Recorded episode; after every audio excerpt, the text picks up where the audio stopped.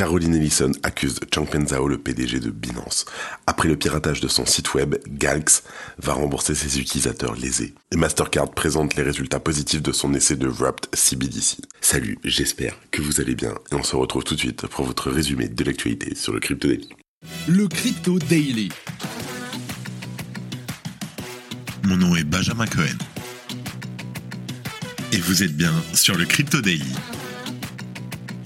le podcast qui traite de l'actualité crypto, NFT et métaverse. Dans vos oreilles, chaque jour, du lundi au vendredi.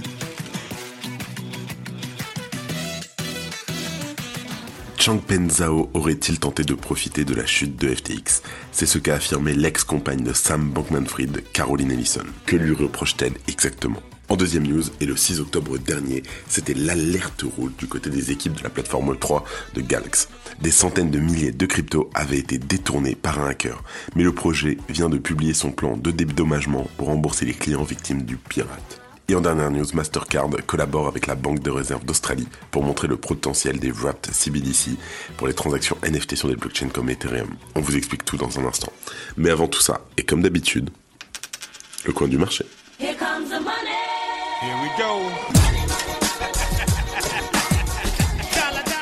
Alors cette semaine termine dans le rouge pour le marché des cryptos avec un Bitcoin à 25 548 euros en baisse de 0,4% sur les dernières 24 heures. Ethereum de son côté n'arrive pas à inverser la tendance et atteint un prix de 1472 euros en baisse de 1,33%.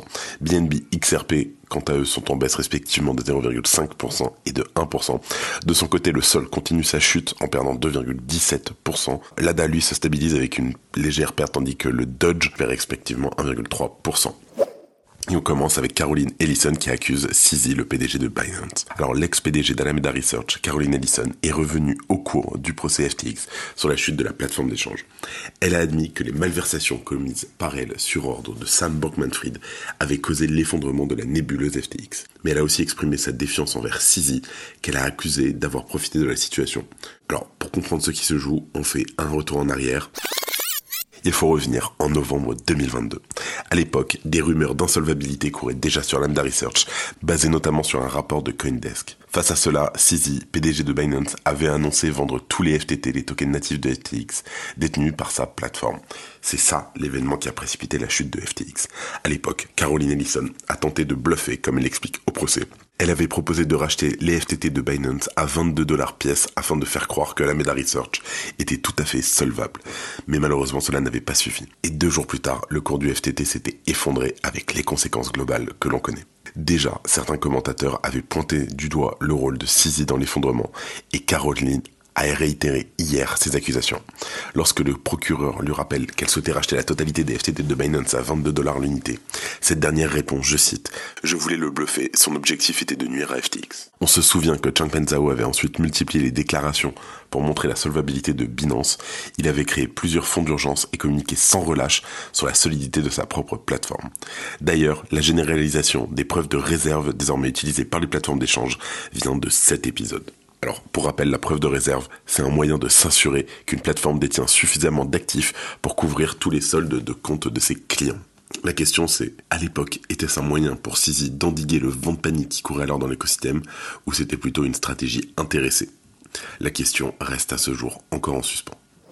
Ah tiens, t'as vu? Chez CoinHouse, le staking a augmenté, il est passé de 3% à 5%. Ah là là, c'est pas vrai, encore un truc qui augmente. Mais non, t'as pas compris, c'est super avantageux. Tu reçois des récompenses plus élevées en mettant tes éthers de côté et en plus tu commences à gagner des récompenses dès le premier jour. Donc c'est une bonne nouvelle? Ça veut dire que ton investissement crypto te rapporte plus sur le long terme. Chez CoinHouse, quand ça augmente, c'est une bonne nouvelle. Pendant un mois, profitez de 5% de récompense sur le staking de vos éthers. Offre valable du 15 septembre au 15 octobre. En deuxième news, après le piratage de son site web, Galx va rembourser ses utilisateurs lésés. Alors près d'une semaine après les faits, on n'en sait désormais plus sur l'incident qui s'est produit avec le site internet de Galx le 6 octobre 2023.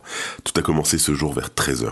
Un pirate a mené une attaque contre le fournisseur DNS du projet, Dynanote. En fait, le serveur DNS, c'est l'équivalent d'un annuaire des sites web qui permet au moteur de recherche de se connecter aux liens sélectionnés. Et grâce à des documents falsifiés, le hacker a réussi à usurper l'identité du site web de Galx. Alors techniquement, le hacker en fait récupérait l'accès au compte d'Inandot de gestion de l'adresse web. lui permettant ensuite de rediriger les visiteurs du site vers une page de phishing. Cette dernière demandait aux utilisateurs d'approuver une transaction qui avait pour conséquence de permettre aux hackers de vider leur wallet crypto. Heureusement, vers 16h20, les équipes de sécurité de Galx ont détecté le problème et ont commencé à réagir pour arrêter l'hémorragie. Et vers 18h20, le compte d'Inadot était retrouvé et de nouveau sous le bon contrôle de Galx. Alors même si la réaction a été rapide, c'est 980 utilisateurs qui ont malheureusement eu le temps d'être volés et on dénombre un peu plus de 400 000 dollars de crypto-monnaies dérobées, dont principalement des Ethers pour plus de 100 000 dollars. Bonne nouvelle, c'est que la team vient de publier un plan de dédommagement pour les victimes de ce piratage. Pour plus de facilité et de rapidité dans le remboursement, les utilisateurs malchanceux seront remboursés via le stablecoin USDT de Tether. Ce dédommagement sera accompagné d'un bonus de 10% à la somme dérobée en guise d'excuse pour l'incident. L'histoire se termine donc plutôt bien pour les utilisateurs de Galx. Le projet devra quant à lui regagner la confiance de sa communauté, même si au final c'est dur parce que l'incident s'avère être extérieur à ses équipes et la responsabilité principale accombant bien entendu d'Inadot. En tout cas, les cryptos attireront toujours les convoitises des pirates. Comme d'habitude, restez vigilants et n'acceptez pas n'importe quelle transaction avec votre wallet. Si tu aimes le daily, une note et un commentaire nous aident énormément. Aussi, si tu ne veux rien rater de l'actualité, abonne-toi. Et en dernière news, on parle de Mastercard qui a présenté des résultats positifs de son essai de Wrapped CBDC. On en parlait il y a quelques mois. Dans son essai sur les CBDC, Mastercard s'est associé à la Banque de réserve d'Australie et au Centre de recherche coopérative sur la finance numérique. Alors ensemble, en fait, ils ont exploré les possibilités d'envelopper les monnaies numériques de banques centrales sur diverses blockchains, rappelant des concepts tels que le Wrapped Bitcoin ou encore le Wrapped Ether. Pour rappel, un Wrap Token est un jeton natif d'une blockchain transposé à une blockchain normalement incompatible avec la présence de ce jeton. L'essai, mené dans un environnement en direct, a permis à un individu possédant une CBDC d'acheter un NFT répertorié sur la blockchain Ethereum. Mastercard a déclaré que la somme requise de la CBDC était verrouillée sur la plateforme CBDC Pilot de la Banque de réserve australienne. Simultanément, un montant correspondant au token CBDC Pilot emballé a été mis sur Ethereum. Et pour que la transaction test se déroule, tous les participants, l'acheteur, le vendeur et le contrat intelligent du marché NFT sur Ethereum devraient être whitelistés par la plateforme. Le processus a montré que malgré son fonctionnement sur des blockchains publiques, la plateforme pouvait toujours imposer des contrôles stricts. Alors cette réussite aujourd'hui elle repose sur les capacités du multi-token network de Mastercard qui a été dévoilé en juin 2023. La plateforme semble donc réussir à concilier les méthodes de paiement traditionnelles avec la blockchain. Zach Burks, le PDG et fondateur de Mintable, a exprimé son enthousiasme. Il a évoqué notamment les nouvelles perspectives d'opportunités où les monnaies numériques et les NFT convergent pour révolutionner le commerce, réduire la fraude et garantir la cohérence de la documentation. Et avant de terminer les actualités en bref avec notre partenaire Bien Crypto. Bybit prend ses distances avec la France. Dès le 20 octobre prochain, les investisseurs domiciliés en France ne pourront plus s'inscrire sur l'exchange de crypto-monnaie Bybit. L'entreprise évoque des exigences réglementaires. Le communiqué de l'entreprise n'indique pas ce qu'il adviendra des utilisateurs existants, ce qui, en l'absence d'informations contraires, laisse suggérer qu'ils pourront continuer à utiliser la plateforme. Alameda Research aurait soudoyé des membres du gouvernement chinois pour récupérer un milliard de dollars. L'affaire remonterait à 2020, année durant laquelle les comptes liés à FTX et hébergés sur les plateformes OKX et Wobai avaient été gelés. La raison, c'est une investigation par les autorités chinoises. Les comptes étaient suspectés d'être utilisés pour du blanchiment d'argent. Caroline Ellison a expliqué qu'Alameda Research avait donc envoyé une somme importante à des personnes haut placées en Chine pour faire disparaître ce problème.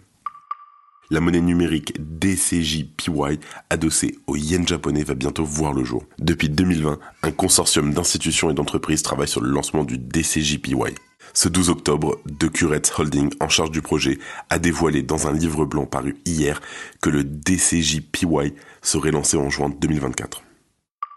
La CFTC et la FTC attaquent Stephen Ehrlich, le fondateur de Voyager Digital en justice. Ce dernier est confronté à d'importantes poursuites judiciaires concernant des allégations de fraude et de tromperie, alors qu'il était encore en poste au sein de Voyager Digital.